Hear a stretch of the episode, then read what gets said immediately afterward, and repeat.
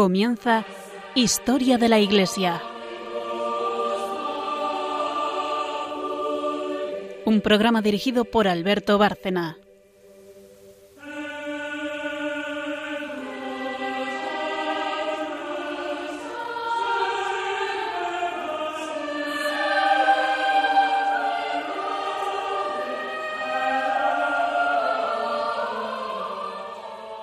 Buenas noches, oyentes de Radio María, en un programa más de Historia de la Iglesia. Buenas noches, María Ornedo. Buenas noches. Buenas noches, Carmen Turdemontis. Buenas noches. Y buenas noches a todos nuestros oyentes. Eh, como siempre, empezaremos haciendo una introducción sobre el programa de hoy, que sigue el esquema de siempre. Empezaremos hablando, como en el programa anterior, de padres de la Iglesia. Concretamente, como están divididos en grupos según las etapas y según su obra, eh, estamos hablando de los defensores de la fe, como son eh, San Hipólito, Tertuliano, San Hipólito, Orígenes, San Cipriano de Cartago y Lactancio. Bueno, mm, estos son padres de los siglos II y III. Eh, vamos a hablar hoy, bueno, María sobre todo nos va a hablar de Tertuliano, de sus escritos. luego, después de la pausa, Carmen nos hablará de un santo que es San Efren, posterior a los defensores de la fe, pero no mucho más, no mucho más tarde que ellos. Un gran santo al que dedicaremos mucho espacio, pero hoy ya viene su biografía en medio. Y, por último, en Magisterio, a cargo de María también, eh, nos trae una encíclica de Juan Pablo II, no, perdón, es una carta apostólica de Juan Pablo II llamada Patres Ecclesiae eh, escrita en el decimosexto centenario de la muerte de San Basilio, uno de los padres de la Iglesia, en el año 1980. Eso en cuanto a magisterio. Empezamos ya con Tertuliano.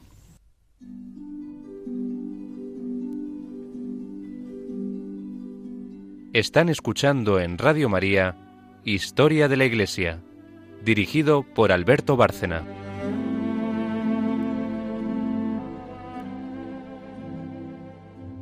Pues para contextualizar la época, estos defensores de la fe lo son en, un doble sentido, porque hay que tener en cuenta que estamos todavía en los siglos II y III en tiempo de persecuciones, persecuciones eh, cada vez más duras.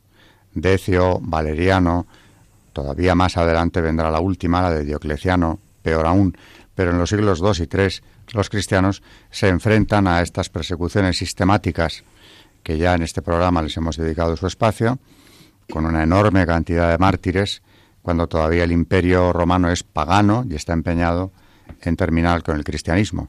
Así que estos padres, este grupo de padres, los defensores de la fe, como decía ahora, lo son en un doble sentido. Se están enfrentando, pues nada menos que a su muerte.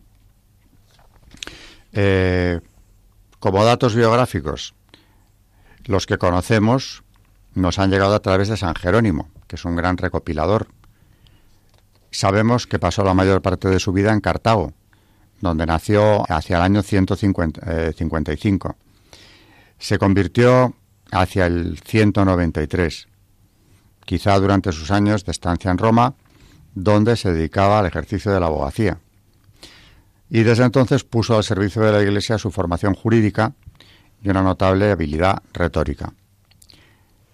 Al final, lamentablemente, al final de su vida, cayó en los horrores del montanismo, una herejía de corte rigorista, una de las muchas herejías de los primeros tiempos, y por esta razón no se le cuenta en el número de los padres, aunque tiene gran importancia en la historia de la Iglesia. Padres de la Iglesia, para serlo, tiene que haber eh, ortodoxia en su doctrina, santidad de vida y por lo tanto a, Tertuliano finalmente le falló esa ortodoxia. A pesar de que, como estábamos comentando aquí ahora, hizo un gran bien a la Iglesia antes de abandonar esa ortodoxia católica. Y muere en torno al año 225. Se, bueno, defendió la fe católica antes de eso frente a los paganos, frente a varias herejías, para caer él finalmente en otra, y escribió obras teológicas y de carácter eh, moral, Quizá el libro más conocido sea su Apologético, un escrito dirigido a los gobernadores de las provincias romanas para mostrarles la rectitud de vida de los cristianos en defensa de unas comunidades perseguidas, totalmente ajenos a los delitos que se les imputaban. En aquella época sabemos que se utilizó para ir contra ellos toda clase de mm, aberraciones, maldades, eh, bueno, llegando incluso al canibalismo. De ellos se dijo absolutamente todo para justificar esta, estas persecuciones. Y contra esas supuestas eh, maldades eh, les defendía a esas comunidades Tertuliano.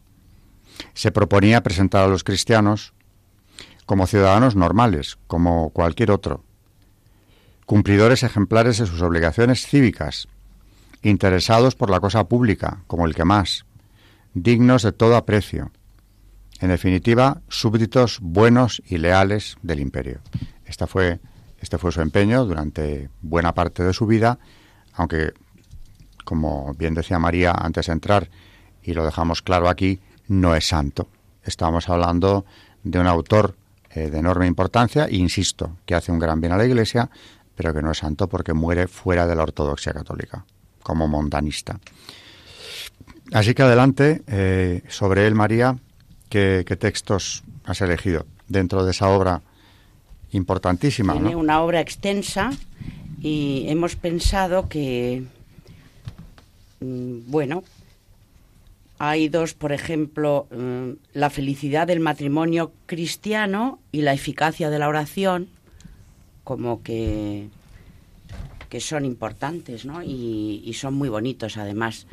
Yo lo voy a leer y además que siempre les digo a mis oyentes que más que lo que yo diga, lo que me encanta es poder transmitir a los oyentes lo que estos padres nos quieren decir, porque este mismo escritor del libro que traigo hoy, de José Antonio Loarte, dice que la juventud tiene que oír en directo a los, a, los a, la patrística, a los santos padres que son los que tienen muchísimo que decir a la juventud de hoy en día, de siempre, pero parece que nos están hablando esta tarde a nosotros y, a vosotros también.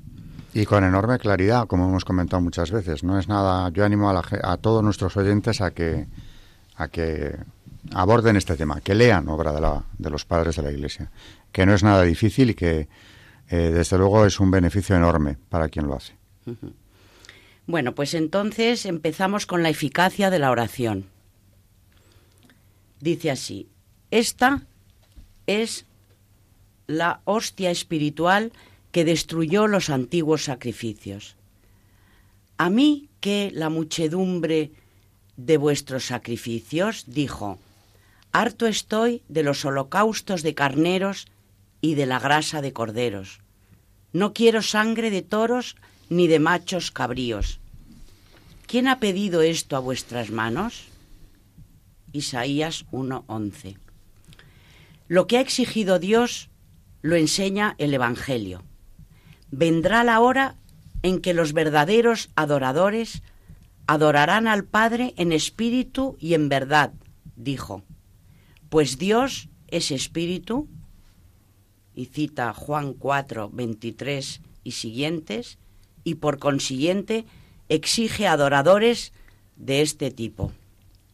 Nosotros somos verdaderos adoradores, y verdaderos sacerdotes, que al orar con el Espíritu, sacrificamos con el Espíritu la oración como hostia propia y aceptable a Dios, es decir, la que exigió y proveyó para sí. Esta, ofrecida de todo corazón, apacentada por la fe, cuidada por la verdad, íntegra por la inocencia, limpia por la castidad, coronada por la caridad, debemos conducirla al altar de Dios con la pompa de las buenas obras, entre salmos e himnos, para que impetre de Dios todo lo que conviene. ¿Qué negará Dios a la oración que proviene del Espíritu y de la verdad si es Él quien la exige? Leemos y oímos y creemos cuántas pruebas de su eficacia. La antigua oración ciertamente libraba de los fuegos, de las bestias y del hambre. Sin embargo, no había recibido de Cristo la forma. Pues con cuánta más eficacia opera la oración cristiana. No coloca al ángel del rocío en medio de llamas, ni obstruye la boca a los leones, ni proporciona la comida de los campesinos a los hambrientos. No desvía ninguna sensación de las pasiones, aun cuando se haya concedido la gracia, sino que instruye a los que padecen, sienten y se duelen con sufrimientos y con la virtud amplía la gracia para que la fe, al comprender por qué se sufre en nombre de Dios, sepa qué es lo que se consigue del Señor. Pero también antes la oración imponía plagas, dispersaba ejércitos enemigos, impedía la utilidad de las lluvias. Ahora, en cambio, la oración aleja toda la ira de la justicia de Dios. Está alerta por los enemigos, suplica por los peregrinos. ¿Qué tiene de admirable que sepa alejar aguas celestes la que también fue capaz de impetrar fuegos? Solo la oración vence a Dios. Pero Cristo quiso que ella no obrara nada malo y le confirió toda la fuerza del bien. Así pues, ella no sabe nada más que alejar las almas de los difuntos del camino mismo de la muerte, corregir a los débiles, curar enfermos, expiar a los endemoniados, abrir las cerraduras de la cárcel, desatar las cadenas de los inocentes. Ella misma disminuye los delitos, repele las tentaciones, extingue las persecuciones, consuela a los pulsánimas, deleita a los magnánimos, conduce a los peregrinos, mitiga las agitaciones, obstaculiza a los ladrones, alimenta a los pobres, gobierna a los ricos, levanta a los caídos, apoya a los que se están cayendo y sostiene a los que están en pie. La oración es el muro de la fe, nuestras armas y nuestras lanzas contra el enemigo que nos observa por todas partes. Por tanto, nunca caminemos inermes. De día acordémonos de la guardia, por la noche de la vigilia. Bajo las armas de la oración, custodiemos el estandarte de nuestro emperador. Esperemos la trompeta de los ángeles con la oración. Oran también todos los ángeles, ora toda criatura. Oran y doblan las rodillas los ganados y las fieras. Y saliendo de los establos y grutas, miran hacia el cielo no conociosa boca, haciendo vibrar su aliento según su costumbre. También las aves, entonces, levantándose, se erigen hacia el cielo y abren la cruz de sus alas en vez de las manos y dicen algo que parece oración. ¿Qué más se puede decir del deber de la oración? También oró el Señor mismo, para quien sea el honor y la virtud en los siglos de los siglos. Está en el fondo comentando eh, bueno, es parte del Evangelio, es el mensaje evangélico, interpretándolo muy bien. Cristo, con muchas menos palabras, también nos dice lo mismo. Pedid y recibiréis. Llamad y se os abrirá. Él ahí desarrolla la oración con todos sus efectos, defensivos, para defendernos del enemigo, y también para conseguir toda clase de bienes, de todo tipo. O sea que nos anima a orar, claro, por supuesto. ¿Qué vida cristiana se puede tener sin oración? Aquí ya lo hemos dicho muchas veces, es imposible. Bueno, tiene también sobre el matrimonio, mm, que es un tema desde luego, eh, importantísimo desde los primeros tiempos. Eh, tiene también un texto importante que, que, vamos a ver. Cambiamos ahora, es Carmen quien, quien nos lo va a leer, el texto de Tertuliano sobre el matrimonio, pero quedémonos y a ver si nos da tiempo también de comentar las dos cosas, matrimonio y oración, nada menos, dos temas fundamentales de Tertuliano. Pues dice, felicidad del matrimonio cristiano. ¿Cómo podré expresar la felicidad de aquel matrimonio que ha sido contraído ante la Iglesia, reforzado por la oblación eucarística, sellado por la bendición, anunciado por los ángeles y ratificado por el Padre? Porque en efecto tampoco en la tierra los hijos se casan recta y justamente sin el consentimiento del Padre. Qué yugo el que une a dos fieles de una sola esperanza, en la misma observancia, en idéntica servidumbre. Son como hermanos y colaboradores, no hay distinción entre carne y espíritu. Más aún, son verdaderamente dos en una sola carne, y donde la carne es única, único es el espíritu. Juntos rezan, juntos se arrodillan, juntos practican el ayuno. Uno enseña al otro, uno honra al otro, uno sostiene al otro. Unidos en la Iglesia de Dios se encuentran también unidos en el banquete divino, unidos en las angustias, en las persecuciones, en los gozos. Ninguno tiene secretos con el otro, ninguno esquiva al otro, ninguno es gravoso para el otro. Libremente hacen visitas a los necesitados y sostienen a los indigentes. Las limosnas que reparten no les, son reprochadas por el otro. Los sacrificios que cumplen no se les echan en cara, ni se les ponen dificultades para servir a Dios cada día con diligencia. No hacen furtivamente la señal de la cruz, ni las acciones de gracia son temerosas, ni las bendiciones han de permanecer mudas. El canto de los salmos y de los himnos resuena a dos voces, y los dos entablan una competencia para cantar mejor a su Dios. Al ver y oír esto, Cristo se llena de gozo y envía sobre ellos su paz. Unidad en todos los, en todos los aspectos del matrimonio cristiano eh, y en uno importantísimo, la alabanza a Dios. Eh, esa, ese vivir en presencia de Dios que debe caracterizar al matrimonio cristiano y que ya Tertuliano recoge como es lógico, sin ocultarse nada. Pues ha tocado aquí dos temas, decía hace un momento, eh, importantísimos. La oración y el matrimonio nada menos, el matrimonio tan atacado desde hace ya décadas, por no decir siglos, pero en las últimas ya de forma violenta, ¿no? El enemigo lo ataca porque sabe que, claro, eh, como dijo un famoso autor, el secreto de la familia de Nazaret es la familia. Sin destruirla no se puede acabar con la de Nazaret.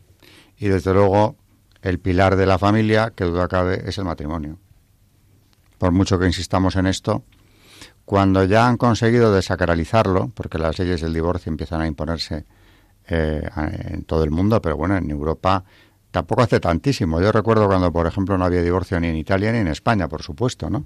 Y nos parecía algo perfectamente normal. Yo he vivido precisamente eso, siendo muy joven, pero lo recuerdo. Eso ya ahora mismo, incluso entre cuantísimos cristianos católicos, se ve como, bueno, eso es una cosa que, si están de acuerdo los dos, si no se pueden soportar.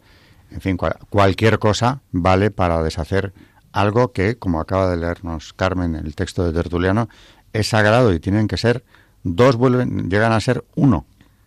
Bueno, pues el día que eso lo has dinamitado, la familia, claro, está en peligro y, por supuesto, el ataque ha venido ya contra la institución familiar en sí, porque el fundamento es el matrimonio.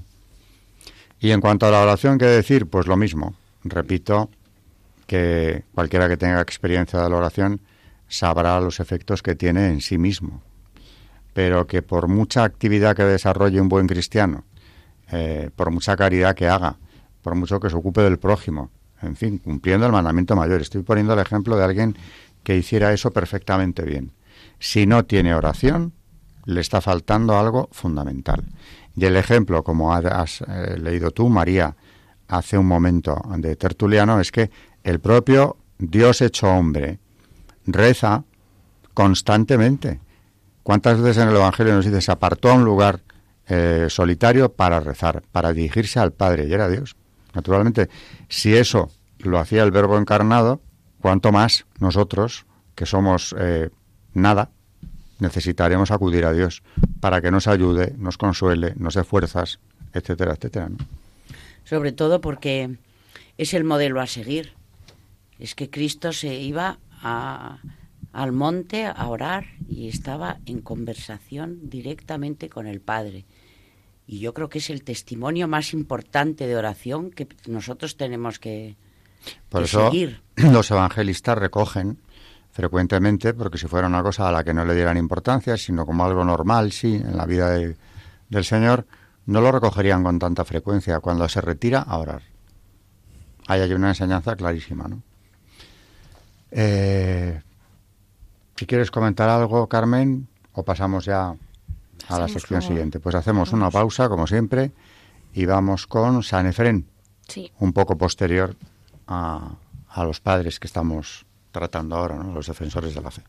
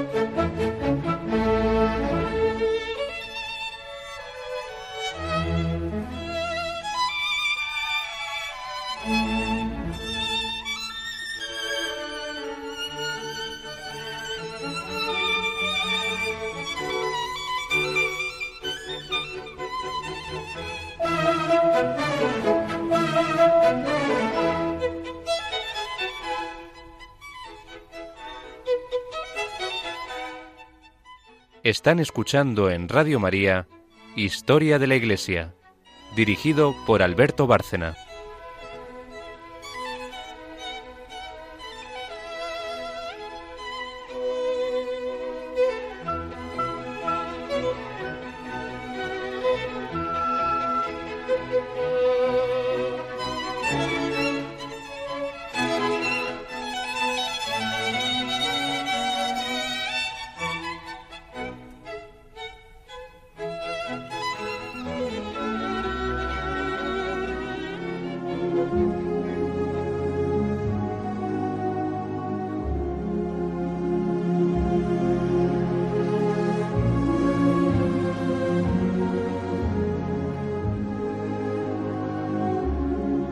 Santos en la historia de la Iglesia.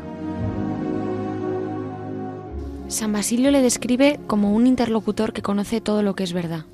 San Jerónimo, al recopilar los nombres de los grandes escritores cristianos, le menciona con estos términos.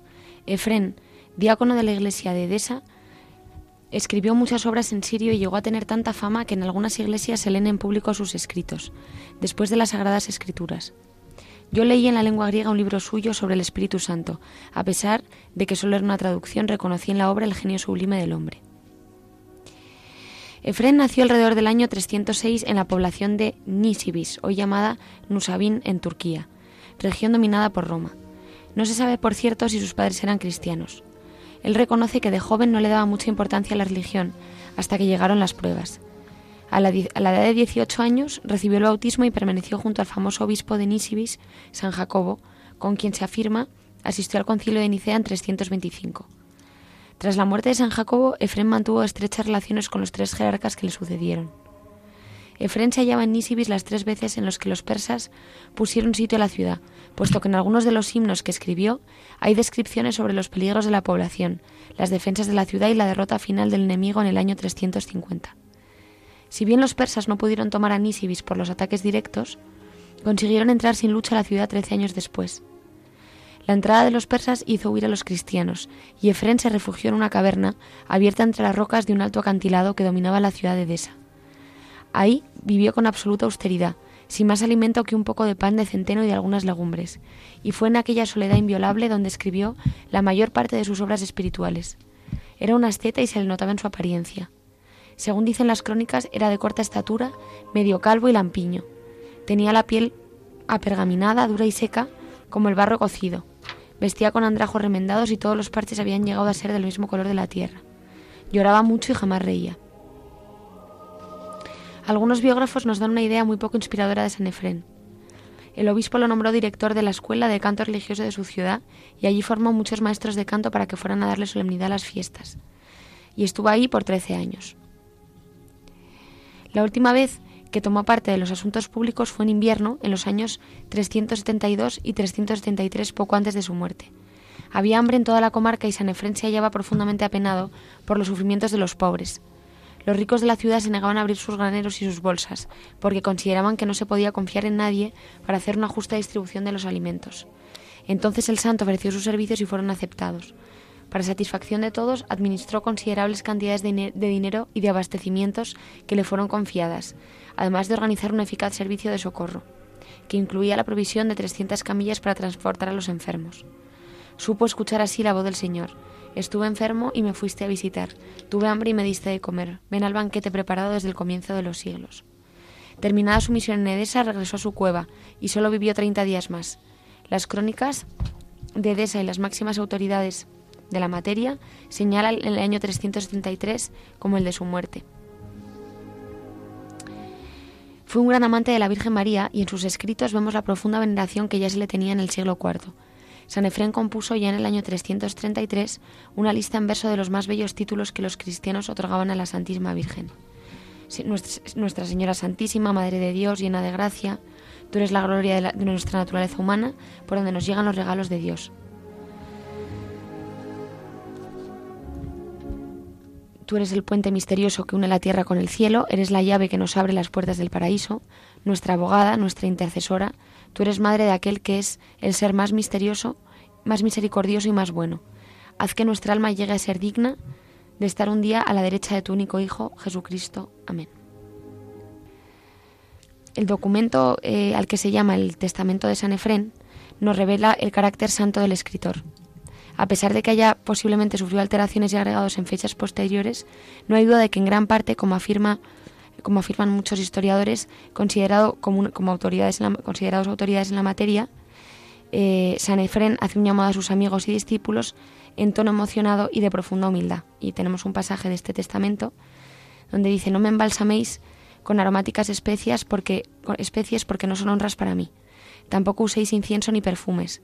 El honor no me corresponde a mí. Quemad el incienso ante el altar santo. A mí dadme solo el murmullo de las preces. Dad vuestro incienso a Dios y a mí cantadme himnos. En vez de perfumes y de especias, dadme un recuerdo en vuestras oraciones. Mi fin ha sido decretado y no puedo quedarme. Dadme provisiones para mi larga jornada, vuestras plegarias, vuestros salmos y sacrificios. Contad hasta completar los treinta días y entonces, hermanos, haced recuerdo de mí, ya que en verdad no hay más auxilio para el muerto, sino el de los sacrificios que le ofrecen los vivos. Benedicto XV lo declaró doctor de la Iglesia.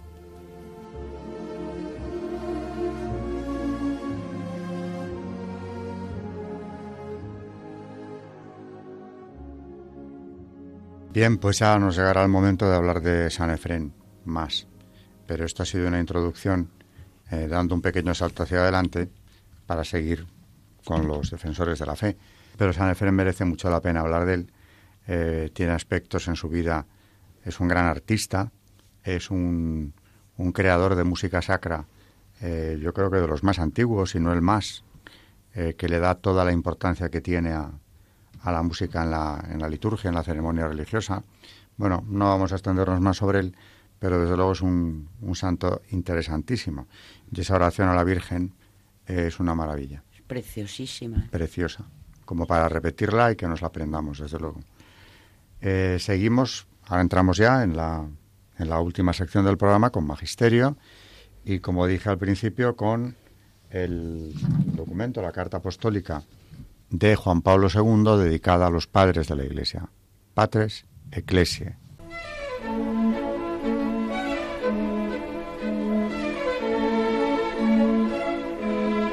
El Magisterio de la Iglesia.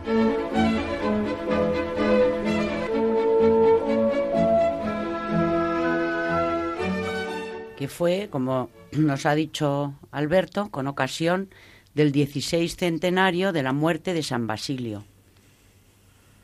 Y esta carta apostólica eh, del Papa Juan Pablo II es de 1980.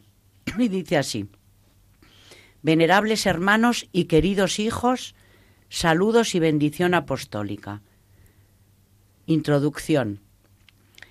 Padres de la Iglesia se llaman con toda razón aquellos santos que con la fuerza de la fe, con la profundidad y riqueza de sus enseñanzas, la engendraron y formaron en el transcurso de los primeros siglos. Son de verdad padres de la Iglesia, porque la Iglesia, a través del Evangelio, recibió de ellos la vida. Y son también sus constructores, ya que por ellos, sobre el único fundamento puesto por los apóstoles, es decir, sobre Cristo, fue edificada la Iglesia de Dios en sus estructuras primordiales. La Iglesia vive todavía hoy con la vida recibida de estos padres y hoy sigue edificándose todavía sobre las estructuras formadas por estos constructores, entre los goces y penas de su caminar y de su trabajo cotidiano. Fueron, por tanto, sus padres y lo siguen siendo siempre, porque ellos constituyen, en efecto, una estructura estable de la Iglesia y cumplen una función perenne en pro de la Iglesia a lo largo de todos los siglos. De ahí que todo anuncio del Evangelio y magisterio sucesivo debe adecuarse a su anuncio y magisterio si quiere ser auténtico. Todo carisma y todo ministerio debe fluir de la fuente vital de su paternidad. Y por último, toda piedra nueva, añadida al edificio santo que aumenta y se amplifica cada día, debe colocarse en las estructuras que ellos construyeron y enalzarse y soldarse con esas estructuras. Guiada por esa certidumbre, la Iglesia nunca deja de volver sobre los escritos de esos padres, llenos de sabiduría y perenne juventud, y renovar continuamente su recuerdo. De ahí que a lo largo del año litúrgico encontremos siempre con gran gozo a nuestros padres y siempre nos sintamos confirmados en la fe y animados en la esperanza. Nuestro gozo es todavía mayor cuando determinadas circunstancias inducen a conocerlos con más detenimiento y profundidad. Eso es lo que sucede ahora al conmemorar este año el 16 centenario de la muerte de nuestro padre San Basilio, obispo de Cesarea. Vida y ministerio de San Basilio, Llamado el Grande, entre los padres griegos, los textos litúrgicos bizantinos invocan a San Basilio como faro de piedad y luminaria de la Iglesia. En efecto, iluminó a la Iglesia y la sigue iluminando, no menos por la pureza de su vida que por la excelencia de su doctrina. Porque la primera y mayor enseñanza de los santos es siempre su propia vida. Nacido en una familia de santos, Basilio tuvo también el privilegio de una educación selecta, impartida por los más famosos maestros de Constantinopla y de Atenas. Pero a él le parecía que su vida había comenzado realmente solo cuando de una forma completa y determinante pudo conocer a Cristo como su Señor. Es decir, cuando arrastrado irresistiblemente hacia Él, se apartó radicalmente de todas las cosas, actitud que inculcaría en sus enseñanzas y se hizo su discípulo.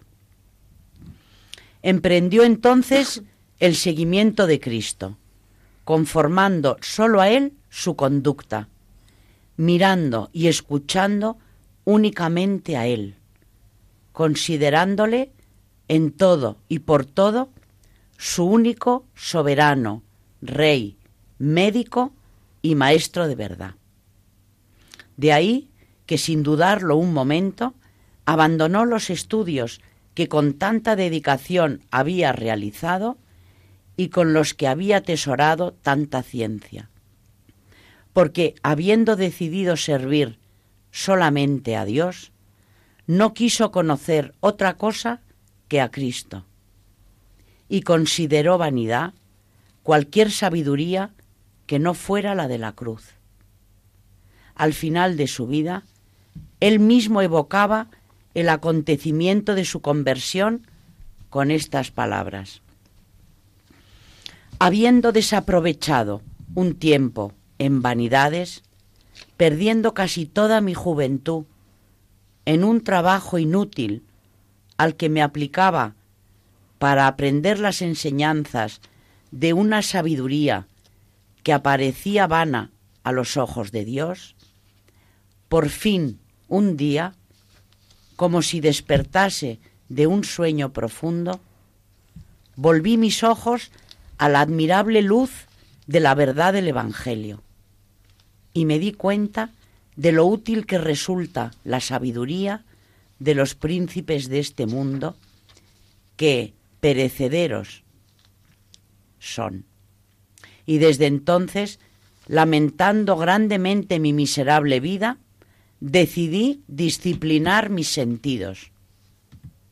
Y lloró sobre su vida anterior, aunque según testimonio de San Gregorio Nacianceno, que fue con discípulo suyo, había sido humanamente ejemplar, pero no por ello la dejó de considerar miserable, al no estar dedicada total, íntegra y exclusivamente a Dios, que es el único Señor. Con irrefrenable impaciencia, interrumpió aquellos estudios y abandonando a los maestros de la ciencia helénica, atravesó muchas tierras y mares en busca de otros maestros que, considerados necios y pobres, ejercían en lugares desiertos una sabiduría bien distinta. Comenzó así a aprender cosas que jamás habían llegado al corazón del hombre, verdades que ni oradores ni filósofos habrían podido jamás enseñarle. Y en esta sabiduría nueva creció de día en día en un maravilloso itinerario de gracia, mediante la oración, la mortificación, el ejercicio de la caridad y la constante meditación de las sagradas escrituras y de la doctrina de los santos padres. Y muy pronto fue llamado al ministerio pero también en el servicio de las almas, supo, con sabio equilibrio, hacer compatible la infatigable predicación con largos momentos de soledad dedicados a la oración.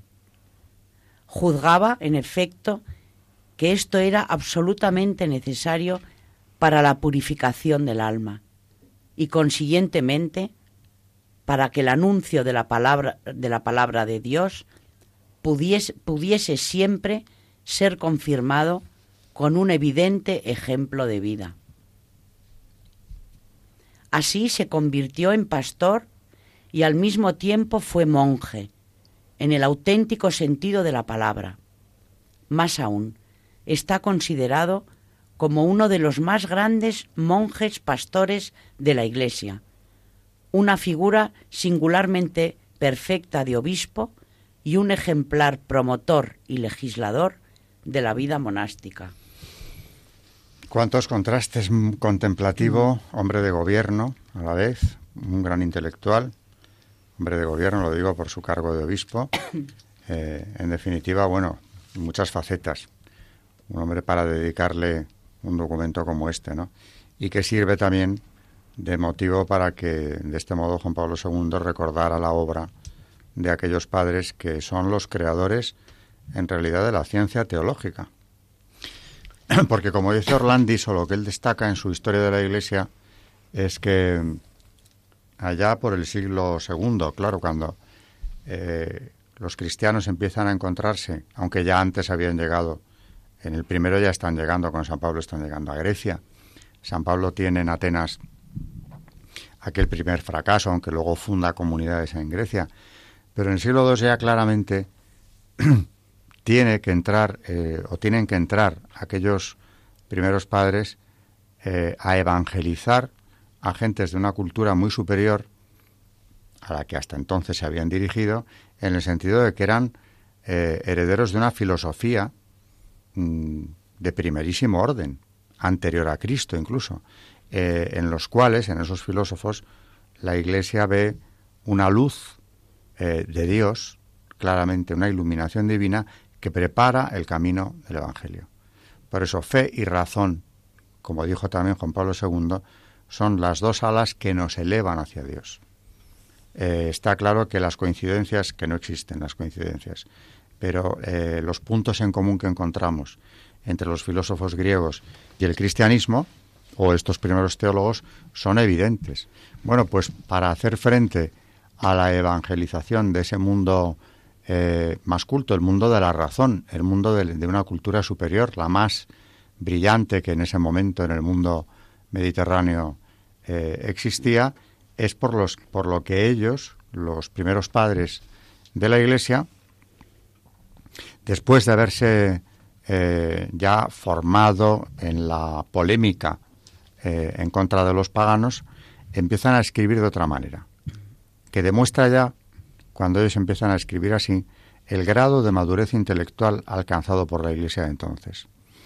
Y ya hacen exposiciones de conjunto de la doctrina de la fe que sirven para la formación de todos estos conversos que llegan ahora procedentes de clases de las más cultas de la sociedad. Y ese, decía antes, es el comienzo de la ciencia teológica. Por tanto, no es una obra, desde luego, despreciable la que hacen los padres, porque si en su día sirvió para evangelizar a estos pueblos del mundo clásico de una influencia filosófica tan importante, como decías tú también, ahora, y como decía Juan Pablo II en este, en este documento, en ellos seguimos encontrando hoy en día lo que comentábamos antes, sabiduría y juventud. Porque todo esto que leemos de ellos, las citas que ha traído Juan Pablo II a su, a su carta, están de total actualidad. O sea, esto no es una cosa... Es lo curioso, que no ves que se estén dirigiendo a una sociedad que ya no existe o a una clase de hombres que ya no están sobre la tierra. No. Se está dirigiendo a lo que es eh, consustancial al hombre, que tiene un alma inmortal hecha a imagen y semejanza de Dios. Por tanto, el mensaje de aquellos hombres del siglo II lo entendemos perfectamente. Eh, bueno, mm, ¿qué más tenía sobre la carta? Porque yo creo que esta carta merece la pena mm. Que sigamos con ella en, en el próximo programa, porque verdaderamente nos tiene que decir muchas cosas San Basilio y a través de él Juan Pablo II. Creo que es una maravilla de vida. Un santo hablando de otro, además, o sea que aquí ya es un magisterio del máximo nivel. Además que a mí me llama mucho la atención porque eh, esta, este aprendizaje de los santos padres eh, dentro de la historia de la Iglesia eh, me parece mm, que su santidad de vida es la que más mm, nos está enseñando. Aparte de, primero que estaban muy cerca de los apóstoles, con lo cual en el tiempo histórico, pues claro, nos, nos, nos acercan mucho al tiempo de Jesús. Pero luego es que la santidad de su vida es algo que a mí me llama muchísimo la atención, porque es que son unos santazos. Ya, ya decíamos en Magisterio, no sé en cuál de los programas, que para que se llamen padres eh, tienen que reunir tres características. Primero, su ortodoxia, como nos decía Alberto hace un momento, también su santidad de vida y, en tercer lugar, la aprobación de la Iglesia. Estaban formando la Iglesia, los cimientos de la Iglesia, que todavía hoy se mantiene y, como dice Juan Pablo II, es que eh, cualquier persona que quiera profundizar en su fe tiene que mirar a Cristo y mirarle desde luego si, si quiere una ayuda tiene que mirar y profundizar en la lectura de los textos de los santos padres en patrística. Yo quisiera, como vamos a seguir con esta carta en el programa próximo, quisiera comentar en los minutos que nos quedan de lo que nos has traído antes de Tertuliano, ¿no? Eh, algo que se ha quedado ahí, digamos que hemos comentado solo muy de pasada, ¿no? Que es lo que él eh, hablaba del matrimonio, lo que ha dejado escrito sobre el matrimonio. Y como ya entonces, claro, vemos una visión del matrimonio que hoy para cualquier cristiano, eh, desde luego es aceptable y además es la que es, pero que claro, en aquel momento, en aquel, en aquel mundo pagano al que se dirigen los padres, no era lo normal, por más que en Roma pues había un matrimonio eh, formalmente constituido, pero bueno, con una estabilidad relativa. Eh, el acta de repudio se la podía entregar el, marido a la mujer en cualquier momento. Por supuesto, claro, en la Roma pagana no hay ningún concepto eh, sacramental. Tampoco es un matrimonio indisoluble, salvo el que contraían los patricios, que era una fórmula distinta, y de repente viene este autor cristiano a evangelizar a estos pueblos del mundo clásico, haciéndoles ver que el matrimonio es muchísimo más que eso. Naturalmente estaba hablando, a mí cuando te oí hablar de Tertuliano, estaba hablando, como es Cristo en definitiva, quien inspira es el Espíritu Santo, quien inspira a estos padres, está hablando al corazón del hombre. O sea, lo que estoy seguro de que esos textos a muchísimos paganos, no digo ya los grupos de romanos conversos, a muchísimos paganos eh, les llegó al corazón. O sea, eso, oír esa explicación del matrimonio, que para unos, muchos de ellos tenía que coincidir con su experiencia personal de lo que es, reconocerían ahí que precisamente ahí estaba la verdad, porque era algo que ya habían pensado o sentido ellos, aunque fuera a un nivel más superficial. Pero evidentemente las palabras de Tertuliano venían a confirmar algo que, si quieres, por decirlo de alguna forma, ellos ya habían intuido. Evidentemente, como se dijo entonces, ¿no? y decían los padres de la Iglesia, esta filosofía griega, esta razón de los griegos, ayuda a la fe, ayuda a la difusión, al conocimiento profundo del, del mensaje de Cristo. Pero, cuidado, la teología está por encima. Por una razón, es la verdad revelada por el propio Dios. Luego, claro, no puede haber, eh, no puede haber, dice la doctrina de la Iglesia, eh, contradicción entre fe y razón. No puede haberla. Y aunque a veces parezca que es así, con el tiempo se ve que no. Hay que estudiarlo. Pero desde luego, donde la razón se equivoca, que también los padres de la Iglesia decían dónde estaba el error de muchos de estos filósofos, eh, quien no se equivoca nunca es la revelación, como que viene de Dios.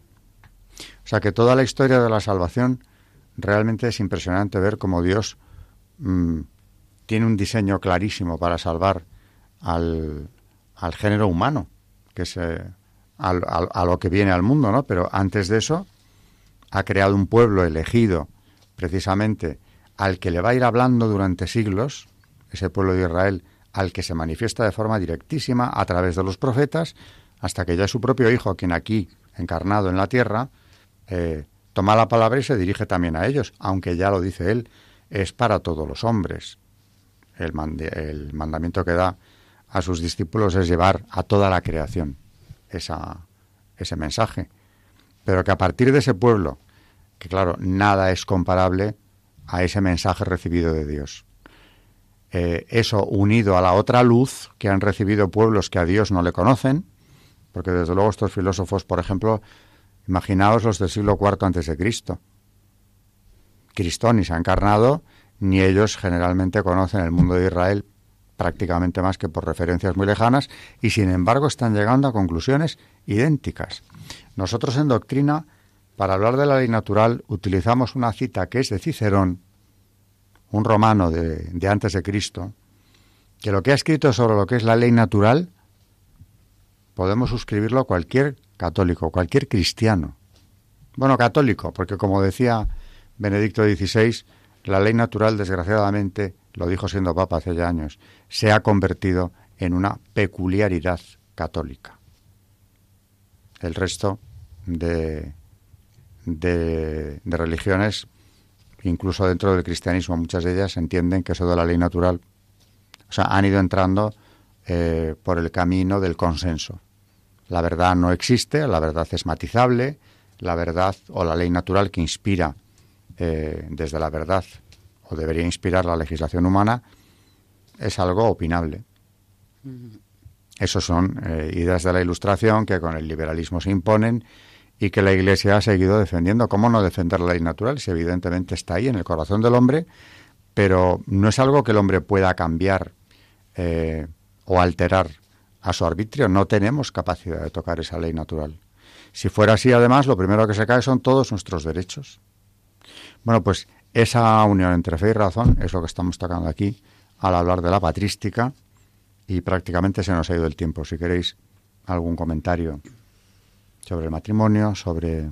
Bueno, por poner en relación eh, la filosofía griega, lo que estábamos, lo que estabas tú hablando ahora, pues por ejemplo, aunque bueno, ya luego no es Santo Tomás de Aquino también, eh, con Aristóteles, pues eh, un poco hace lo mismo, ¿no? Que es asimilar toda esa filosofía griega poniéndolo en relación con la teología. Entonces, que es muy curioso también cómo, pues, cómo Dios hace las cosas, que ya estaba alumbrando a todos estos filósofos eh, muy anteriores muchas veces a, incluso la llegada de Jesús para preparar a pues eso a la humanidad lo que venía. Y, la respuesta luego la dio con Cristo pero pues eso muy interesante. Claro es un paso más para profundizar precisamente en nuestra fe para explicar eh, muchas verdades de fe a través de la filosofía y ese verdad el mejor ejemplo el más contundente desde luego es Santo Tomás a mí me ha, encantado de Tertuliano eh, cómo habla de la oración.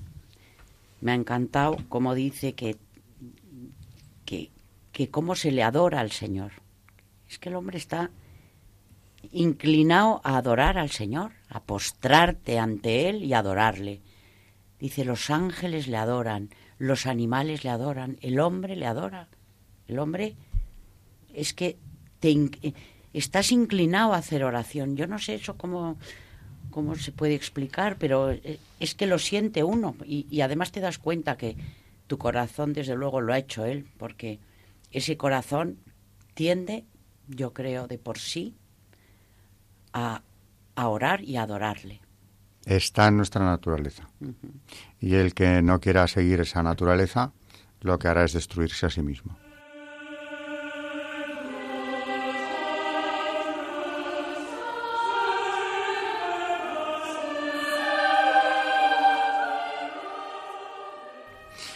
Se nos ha ido el tiempo, así que buenas noches, María Ornedo.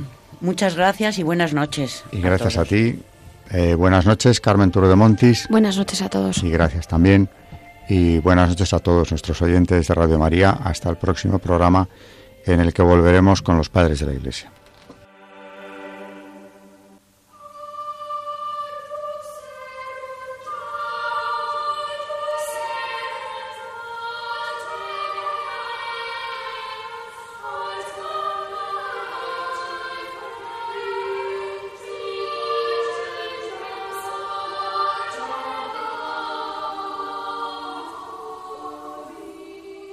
Han escuchado Historia de la Iglesia, un espacio dirigido por Alberto Bárcena.